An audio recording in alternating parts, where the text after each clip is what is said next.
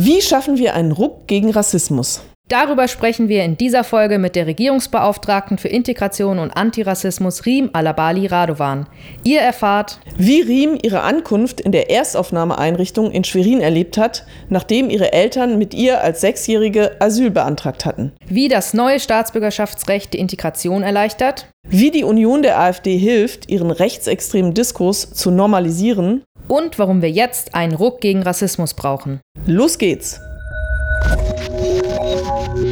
Hallo, ich bin Sophia. Und ich Flora. Und wir arbeiten beide in der Öffentlichkeitsarbeit der SPD-Fraktion. Wir nehmen die Folge heute am 5. September auf und wir begrüßen euch heute mal nicht direkt aus dem Bundestag, sondern an einem Ort, der gar nicht mal so weit weg ist, aber an dem wir auch nicht alle Tage sind, nämlich dem Bundeskanzleramt. Wir sitzen nämlich im Büro der Integrationsbeauftragten der Bundesregierung, Riem Alabali Radovan. Hallo Riem. Hallo. Und ich habe auch schon gesehen, hier im Büro sind auch so ein paar Indizien auf deine, du bist ja kürzlich Mutter geworden, hier steht eine Wiege rum, deswegen wollen wir gleich mal zu Beginn des Gesprächs einsteigen mit der Frage, wie kinderfreundlich ist eigentlich das Bundeskanzleramt?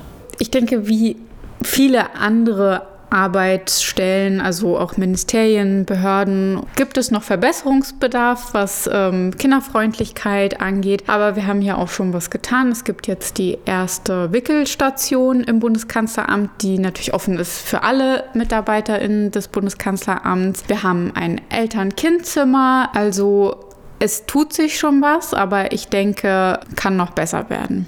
Was könnte noch besser werden? Was würdest du dir idealerweise noch wünschen? Was ich mir wünsche insgesamt für Eltern ist einfach eine Flexibilisierung, vor allem von Arbeitszeiten, Homeoffice-Möglichkeiten, also Vereinbarkeit von Familie und Beruf ist einfach noch ein Riesenthema. Das hat jetzt nichts nur speziell mit dem Bundeskanzleramt zu tun. Ich denke, dass wir da im Allgemeinen noch besser werden müssen, was vor allem auch Veranstaltungszeiten angeht oder die Teilnahme an Abendprogrammen und so weiter. Ich glaube, da können alle noch ein Stückchen familienfreundlicher glücklicher werden. Kannst du deinen Job so einigermaßen mit der Betreuung deiner Tochter vereinbaren? Ist das, also hast du es ganz gut regeln können oder sagst du, oh Mann, das ist echt anstrengend und schwierig? Einerseits muss ich schon sagen, dass ich als Abgeordnete und als Staatsministerin schon auch privilegiert bin, indem dass ich mir meine Termine zum größten Teil selbst setzen kann und das haben viele andere Frauen zum Beispiel nicht. Wenn ich an Frauen denke, die zum Beispiel im Krankenhaus arbeiten oder in der Pflege, die Nachtschichten haben und so weiter. Also da denke ich schon, dass ich da eine gute Situation habe und mich da auch nicht beschweren kann. Andererseits ist natürlich der Workload schon sehr groß und vor allem gerade als Politikerin ist es wichtig, immer erreichbar zu sein, 24-7, jeden Tag. Und das sind schon so Sachen, wo es ja schon eine Herausforderung Herausforderung ist auch zu sagen, okay, jetzt ist jetzt wirklich nur Familienzeit und jetzt schalte ich auch mal das Handy aus zum Beispiel.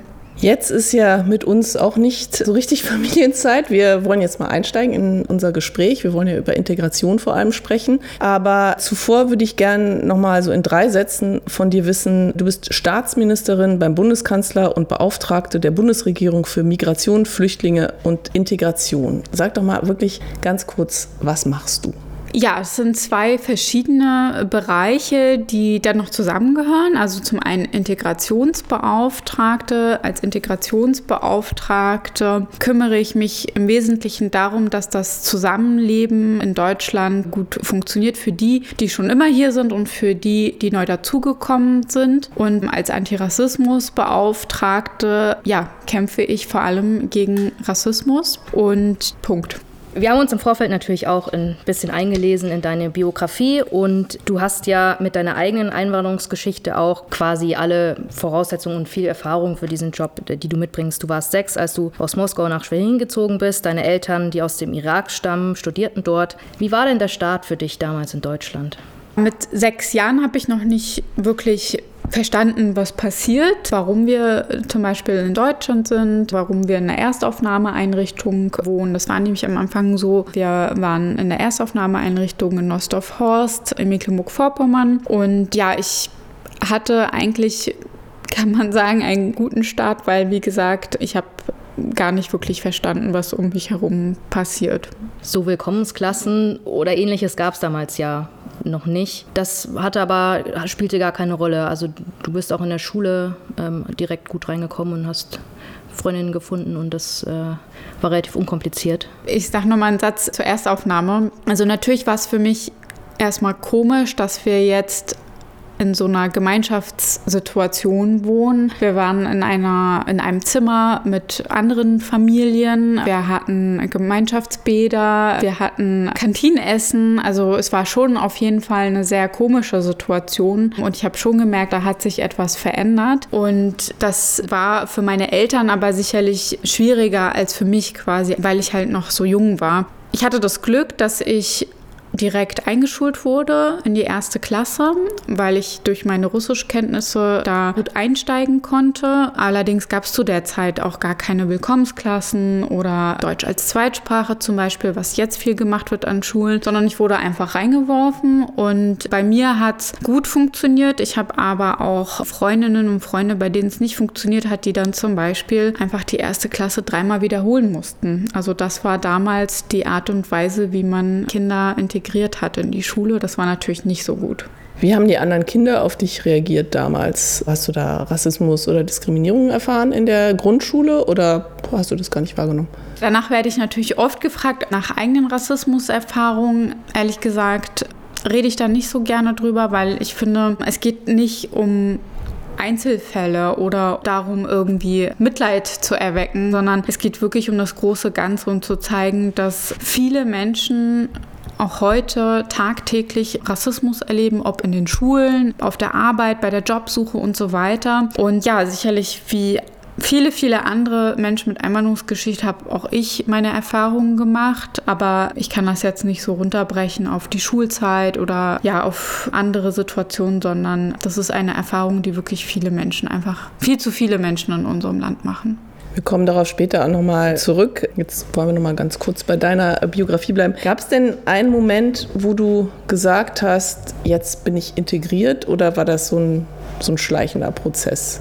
Die große Frage ist ja, wann ist man integriert? Und da haben viele verschiedene Interpretationen. Wann ist man eigentlich integriert? Ist man integriert, wenn man die Sprache spricht, wenn man hier arbeitet, wenn man sich ehrenamtlich engagiert oder wenn man sich komplett assimiliert? Und ich hatte nie so einen Moment, dass ich gedacht habe, jetzt bin ich integriert, weil ja, ich war einfach Teil der Gesellschaft, ich war halt Teil meiner Schulklasse, Teil meines Freundeskreises. Ich habe mich nie so gefühlt, dass ich mich da jetzt irgendwo rein integrieren muss, sondern dass ich einfach ja, Teil dessen bin. Und ich glaube, dass das auch so der Weg ist. Also, dass Integration keine Einbahnstraße ist, sondern von beiden Seiten passieren muss. Und ich glaube, wenn das gut gelingt, gibt es nicht diesen Moment, wo man sagt, jetzt bin ich integriert.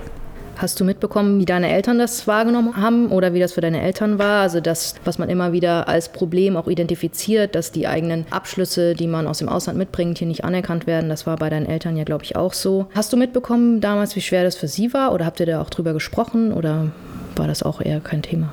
Doch für meine Eltern war es auf jeden Fall schwieriger, weil ich glaube, für Kinder ist es einfacher, mit solchen Situationen klarzukommen. Man lernt die Sprache schnell äh, neu, vor allem wenn man Freunde findet in der Schule oder in der Kita, dann geht das alles relativ schnell. Für Erwachsene ist das schon etwas schwieriger aus meiner Erfahrung heraus und gerade wenn die Studienabschlüsse nicht anerkannt werden, ist das schon eine Situation, die einen zurückwirft. Und deswegen bin ich sehr froh, dass wir das jetzt endlich auch angehen, als Bundesregierung auch, dass wir da besser werden bei der Anerkennung von ausländischen Studien und Berufsabschlüssen. Denn die meisten Leute, auch meine Eltern, die hierher kommen, wollen ja etwas beitragen und wollen hier arbeiten, wollen Teil der Gesellschaft sein. Und wenn das so von Anfang an verwehrt wird, ist das natürlich schwierig. Du hast ja eben gesagt, das ist so ganz unterschiedlich, was man als Messwert sozusagen nimmt, ob Integration gelingt oder nicht. Hast du denn jetzt nicht für deine persönliche Geschichte, aber für deinen Job, du bist ja für Integration zuständig. Was für Faktoren müssen denn erfüllt sein, damit man sagen kann, Integration gelingt gut in diesem Land?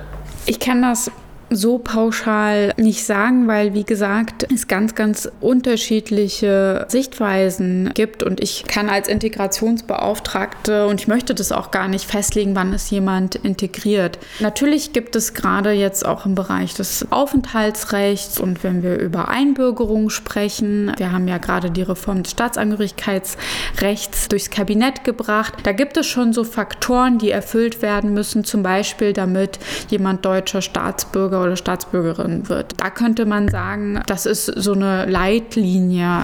Was ist denn dann mit äh, Faktoren wie Integration in den Arbeitsmarkt zum Beispiel oder sozialer Aufstieg, solche Sachen. Ist das, guckt ihr euch das auch an hier? Wie sieht es da eigentlich aus? Ja, natürlich schauen wir uns verschiedene Felder ähm, an. Wir schauen uns den Bildungsbereich an, wir schauen uns den Arbeitsmarkt an und auch zum Beispiel spielt das ehrenamtliche Engagement auch eine unglaublich große Rolle, auch ähm, mit Migrantinnenorganisationen. In meinem Bereich als Integrationsbeauftragte ähm, habe ich ja auch einen Arbeitsstab und wir haben verschiedene Referate, die sich den Themen auch ganz konkret konkret annehmen, die ich gerade genannt habe.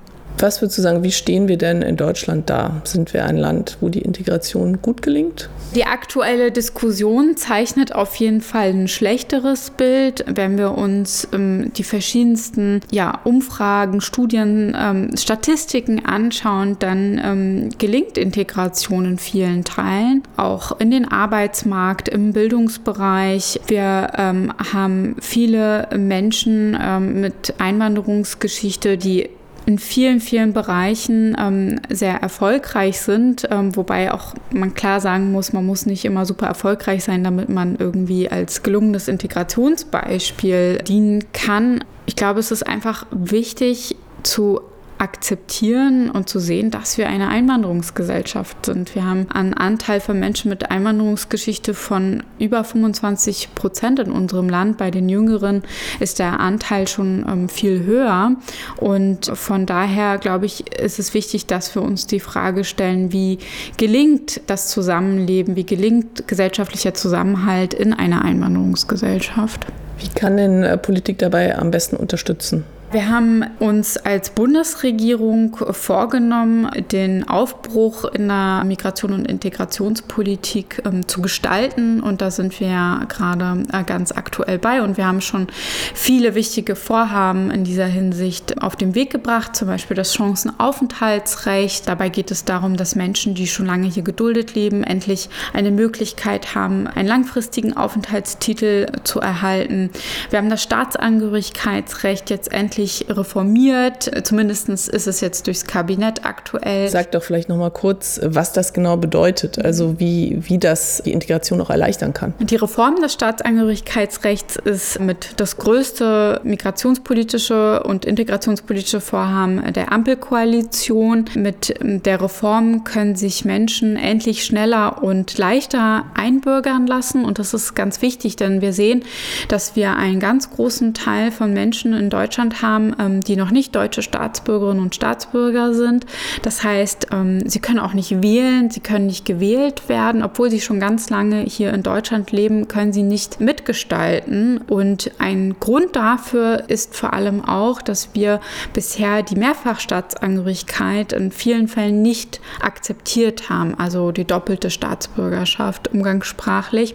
Und das wird jetzt endlich möglich sein. Das ist ein Riesenschritt, ja, auf den schon sehr viele Menschen sehr, sehr lange warten. Du hast jetzt ja einige Gesetze und politische Vorhaben aufgezählt, die die Bundesregierung gerade plant, ähm, um die Integration zu verbessern. Hast aber auch berichtet, dass das Bild, was aktuell gezeichnet wird, auch in, in der politischen Debattenkultur, ein schlechteres ist, als es eigentlich ähm, ist. Das heißt, mich würde jetzt interessieren, es gibt ja so ein paar Sachen, die kann man mit, mit Gesetzen oder mit Geld lösen, aber ein paar eben auch nicht. Also wie beispielsweise Stichwort Debattenkultur oder auch Willkommenskultur. Was braucht es denn da, deiner Meinung nach, dass wir da mal vorankommen und dass wir da nicht in so einen, in so einen Strudel geraten oder uns von den rechten Kräften irgendwie auferlegen lassen, dass das Bild immer negativer wird, was es ja eigentlich, so wie du, wenn ich dich richtig verstanden habe, gar nicht ist? Ich finde, es ist vor allem wichtig, dass sich jetzt alle demokratischen Akteure überlegen, in welche Richtung soll es gehen und ähm, dass wir alle gemeinsam eine klare Kante gegen rechts haben. Also die aktuelle Debattenkultur macht mir schon große Sorgen, weil es geht vielen Menschen mit Einwanderungsgeschichte schon sehr nah, wenn sie immer, und so nehmen das, glaube ich, viele auch gerade wahr, wenn sie immer als das Problem gekennzeichnet werden. Also um, um, egal um was es geht, wird es zu einem Migrationsproblem gemacht. Und zum anderen werben wir ja auch um Fachkräfte. Wir wollen, dass Menschen nach Deutschland kommen, um hier zu arbeiten, um hier ja eine Zukunft äh, zu haben. Und ähm, gleichzeitig haben wir nicht wirklich eine Willkommenskultur. Also da müssen wir auf jeden Fall besser werden und ähm, ja zu unserer vielfältigen und diversen Einwanderungsgesellschaft stehen. Das würde ich mir auf jeden Fall jetzt wünschen. Um Integration zu unterstützen, ich habe ja eben gefragt, wie kann Politik Integration unterstützen? Dann hast du gesagt, natürlich mit Gesetzen die Einbürgerung äh, erleichtern. Aber es gibt ja auch Angebote wie zum Beispiel also Beratungsangebote, äh, Migrationsberatung, psychosoziale Zentren oder auch politische Bildung auf der anderen Seite sozusagen, um die Akzeptanz zu erhöhen, jetzt haben wir gerade Haushaltswoche äh, im Bundestag, der Haushalt wird beraten. Da sind auch Kürzungen geplant erstmal in diesen Bereichen. Was sagst du dazu? Wie kann man damit umgehen? Es ist so, dass die Ministerien angehalten sind, Einsparungen vorzunehmen. Ähm, das trifft auch den Integrationsbereich. Und ich setze mich dafür ein, dass wir aber an bestimmten Stellen, wie zum Beispiel den Migrationsberatungsstellen im parlamentarischen Verfahren nochmal ganz genau hingucken, weil es sind unglaublich wichtige Strukturen, die wir brauchen vor Ort. Gerade zum Beispiel im ländlichen Raum sind Migrationsberatungsstellen teilweise die einzige Anlaufstelle für ZuwanderInnen. Deswegen ist es unglaublich wichtig, dass wir diese Strukturen erhalten. Wir haben auch Jugendmigrationsdienste, die auch sehr wichtig sind sind, Integrationskurse und so weiter. Das sind ja auch alles Angebote ähm, des Bundes, die in der aktuellen Situation auch mit den vielen ukrainischen Flüchtlingen, die im letzten Jahr zu uns gekommen sind, die vor Ort auch helfen und damit auch Kommunen und Länder entlasten. Auch deshalb sind diese Strukturen so wichtig und deshalb ähm, ja, setze ich mich dafür ein, dass diese Strukturen auch gut finanziert werden. Bist du da zuversichtlich, dass man da noch viel erreichen kann jetzt in den Beratungen?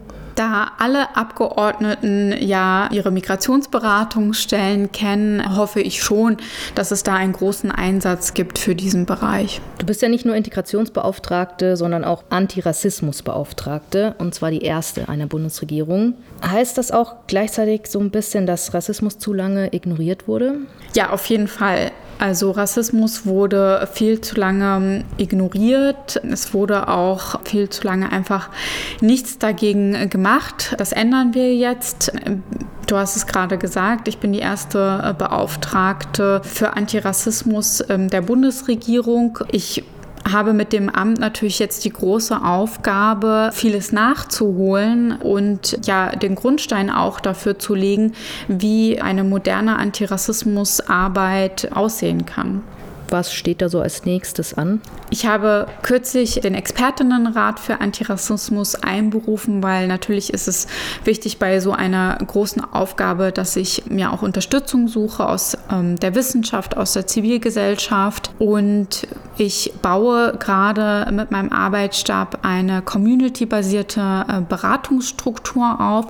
Da geht es darum, dass Menschen, die von Rassismus betroffen sind, auch Anlaufstellen haben, niedrigschwellige Anlaufstellen bei Migrantinnenorganisationen, bei nichtstaatlichen Beratungsstellen, bei den Communities selbst vor Ort, äh, gerade auch im ländlichen Raum, gerade auch in Ostdeutschland. Und ja, ich habe da wirklich sehr viel vor in dem Bereich. Was genau kann man auch noch mal in dem Lagebericht lesen? Ich habe im Januar 2023 den Lagebericht Rassismus in Deutschland vorgestellt und das ist wirklich eine wichtige und gute Grundlage, um ja, darüber mehr zu erfahren, wie steht es um Rassismus in Deutschland und was haben wir in der Bundesregierung vor.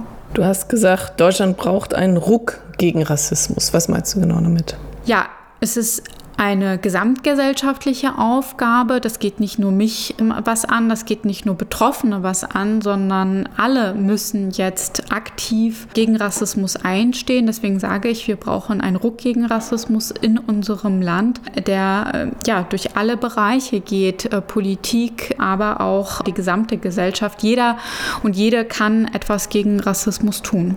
Bist du denn viel im Austausch mit der Zivilgesellschaft und den zivilgesellschaftlichen Akteuren? Weil du hast jetzt schon öfters mal angesprochen, dass gerade die für ganz wichtige Strukturen im Vorort sorgen.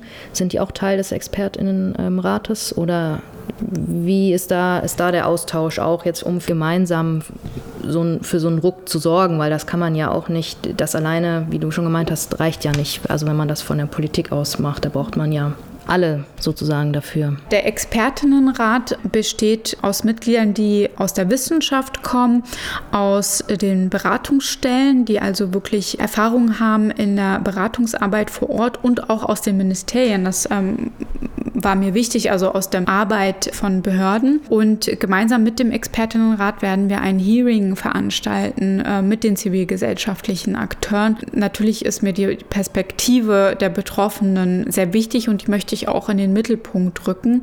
Das machen wir zum Beispiel mit diesem Hearing, aber ich bin darüber hinaus auch in verschiedenster Form im engen Austausch mit zivilgesellschaftlichen Akteuren. Was würdest du sagen, wie rassistisch ist Deutschland? Was wir mit dem Lagebericht Rassismus in Deutschland festgestellt haben, auch mit dem Rassismusmonitor des DEZIM, ist, dass ja, ein großer Teil, 90 Prozent der Menschen in Deutschland sagen, ja, es gibt Rassismus in Deutschland. Das ist wichtig, denn das ist der erste Schritt, damit wir auch handeln können, anzuerkennen, dass es Rassismus gibt. Und ja, Menschen erleben Rassismus in Deutschland in ihrem Alltag, in Strukturen, in Institutionen, also in allen Bereichen und daran müssen wir arbeiten. Okay, bevor wir jetzt gleich nochmal ein bisschen tiefer in die ähm, in Alltagsrassismus und äh, politische Debatten einsteigen wollen, haben wir schon im Vorfeld ja gesagt, wir haben ein kleines Spiel mitgebracht, ein Entscheide dich Spiel, also ein A oder B Spiel, also zwei verschiedene Begriffe und du musst dich für einen entscheiden. Wir haben das ein bisschen auf dich angepasst, also du kannst auch gern noch einen Satz zur Erklärung dazu sagen, wenn du möchtest, musst du aber nicht. Boxring oder Kabinettstisch? Das ist eine fiese Frage. Ja, vor allen Dingen, wenn man Olaf gerade. Ähm Kabinettstisch. Wickeltisch oder Schreibtisch? Wickeltisch. Schwerin oder Berlin? Beides. Dann lassen wir das mal durchgehen. Kreuzberg oder Gillermoos? Kreuzberg. Hab ich ich habe auch schon mal in Kreuzberg gewohnt. Das kam fix. Sonnenbrille oder Augenklappe? Gerade jetzt Augenklappe.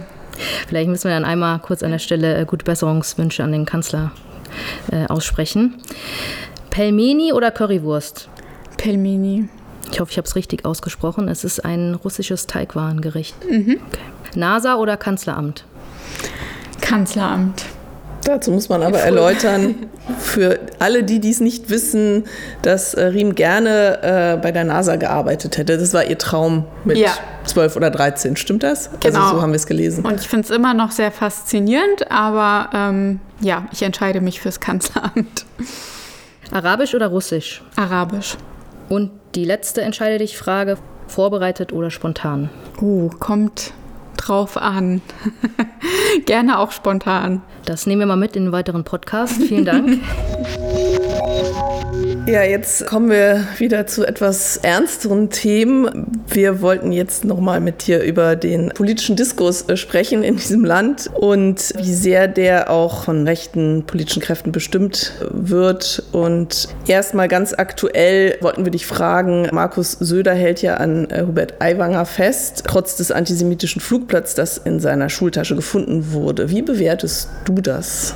Ich finde es ähm, sehr schwierig. Ich finde nicht, dass ähm, Herr Aiwanger die Fragen, die ihm jetzt gestellt werden oder diesen Vorfall genügend aufgearbeitet hat oder auch die Bereitschaft signalisiert hat, das Ganze aufzuarbeiten. Und von daher finde ich, dass wirklich sehr schwierig ist. Kein gutes Signal, vor allem ja für viele, viele Menschen, die von Antisemitismus betroffen sind, für unsere Erinnerungskultur. Ich bin da wirklich sehr, sehr enttäuscht auch drüber, dass der Vorfall jetzt so behandelt wird, wie er behandelt wird. Ich hätte mir da wirklich äh, mehr gewünscht, dass man das Ganze hinterfragt und ein klares Signal auch sendet. Die AfD kommt ja in Umfragen inzwischen auf ja, recht besorgniserregende Werte und die Union, insbesondere auf Friedrich Merz, äh, bedient das ja auch mit, also auch rechte Narrative. Thorsten Frey zum Beispiel äh, will das Grundrecht auf Asyl abschaffen. Wie stark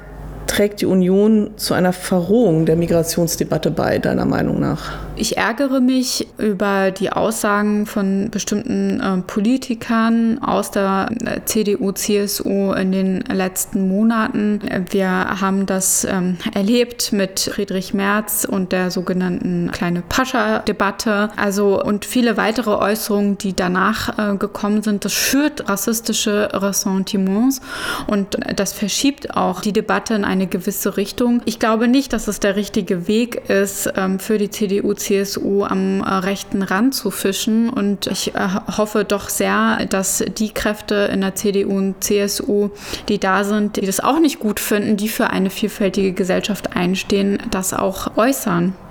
Du hast gerade gesagt, du hast dich geärgert und ich glaube, es haben sich ziemlich viele DemokratInnen geärgert und ähm, es war auch, die Empörung war auch zu Recht ja sehr groß ähm, nach solchen Aussagen. Trotzdem wurde ja noch nicht so ein richtiges Gegenrezept gefunden. Also wie kann man das auch ein Stück weit wieder gerade rücken, was da gerade im Diskurs irgendwie schief läuft? Wie hält man sowas auf?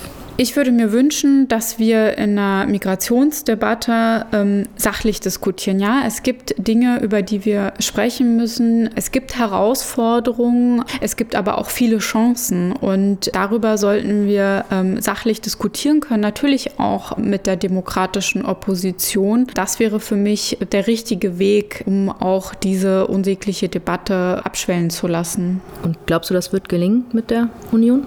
Wir haben gesehen, dass beim Chancenaufenthaltsrecht, bei der Abstimmung zum Chancenaufenthaltsrecht ein Teil der CDU und CSU doch ähm, auch dafür steht, sich für Integration einzusetzen. Und ich hoffe, dass dieser Teil ja mehr, dass dieser Teil größer wird. Was macht das mit dir, wenn, wie ich ja eben gesagt habe, äh, Thorsten Frei solche äh, Dinge fordert, Obergrenzen für die Aufnahme von Geflüchteten zu fördern und das Asylrecht auszuhebeln? Du selber hast ja sozusagen Asyl bekommen und deine Eltern in, in Deutschland. Ähm, was also macht dich das wütend? Ja, mich macht das wütend vor allem, weil die CDU, CSU ähm, in den letzten 16 Jahren für das äh, Bundesinnenministerium zuständig waren, für diesen äh, Bereich auch und jetzt Dinge fordern, bei denen sie ganz genau wissen, dass sie rechtlich auch gar nicht möglich sind. Ja, auch Horst Seehofer hat keine Obergrenze dann ähm, einrichten können und von daher finde ich das ähm, wirklich schwierig und ich halte es da ganz wie unsere Bundesinnenministerin Ministerin Nancy Faeser, an dem Grundrecht auf Asyl darf nicht gerüttelt werden. Eine Frage, die ich noch stellen wollte. Du hast eingangs gesagt, Integration ist keine Einbahnstraße. Was genau hast du damit gemeint? Integration kann nur dann gelingen, wenn beide Seiten offen dafür sind. Das heißt natürlich, dass die Menschen, die hierher kommen, offen dafür sind, ähm, sich in die Gesellschaft äh, zu integrieren, ähm, sich einzubringen. Aber die aufnehmende Gesellschaft muss natürlich genauso offen dafür sein, die Menschen hier auch aufzunehmen ähm, und zu zeigen, wie man hier zusammenlebt, dass man man das Ganze auch gemeinsam gestalten möchte. Und deshalb sage ich, Integration ist keine Einbahnstraße, weil es nicht nur einseitig gelingen kann. Es werden ja äh, in den kommenden Jahren, letzte Frage, noch mehr Geflüchtete zu uns kommen und äh, ja auch Zuwanderer, das wollen wir ja auch. Ähm, wie zuversichtlich blickst du auf die kommenden Jahre? Ähm, wie zuversichtlich können wir sein, dass, dass die Integration gut gelingt in die Gesellschaft? Wir arbeiten als Ampelkoalition und als Bundesregierung ja ganz aktiv daran, dass Integration ähm, gelingt. Wir haben alleine jetzt in den letzten zwei Jahren so viel nachgeholt von Dingen, die in den letzten Jahren und Jahrzehnten liegen geblieben sind, ähm, wie zum Beispiel äh, nochmal das Chancenaufenthaltsrecht, das Staatsangehörigkeitsrecht die Reform und das Fachkräfteeinwanderungsgesetz. Und wir arbeiten natürlich auch weiter an einem weiteren Migrationspaket. Dort wird es auch um Integration gehen. Also das heißt, ich hoffe nicht nur, dass wir Integration besser gestalten, sondern wir gehen es gerade ganz aktiv an und deshalb bin ich da zuversichtlich, dass wir da in den nächsten Jahren ja Integration noch besser gestalten können. Das klingt doch auf jeden Fall gut, finde ich. Äh, ein bisschen Zuversicht. Ja, vielen Dank, äh, Riem. Äh, also wir haben viel erfahren über deine persönliche Geschichte, wie du mit sechs Jahren hier in Deutschland angekommen bist, wie du dich da gefühlt hast, wie du gegen Rassismus kämpfen möchtest und wie du denkst, dass Integration gelingen kann, auch mit den Gesetzen, die von der Ampel geplant sind und die das erleichtern werden. Und ja, vielen, vielen Dank für das interessante Gespräch. Danke euch. Ja, vielen Dank auch von mir und natürlich auch an Mike, ähm, der hier so äh, schön sitzt und überwacht, dass der Ton die ganze Zeit ähm, läuft, wie immer. Und danke auch an euch ZuhörerInnen. Wenn euch der Podcast und die Folge gefallen hat, dann empfehlt sie doch gerne weiter. Mehr von uns, der SPD-Bundestagsfraktion, gibt es auch auf den gängigen Social-Media-Plattformen Facebook, Instagram, Twitter und TikTok. Schaut vorbei, macht's gut und bis zum nächsten Mal. Tschüss. Tschüss. Tschüss.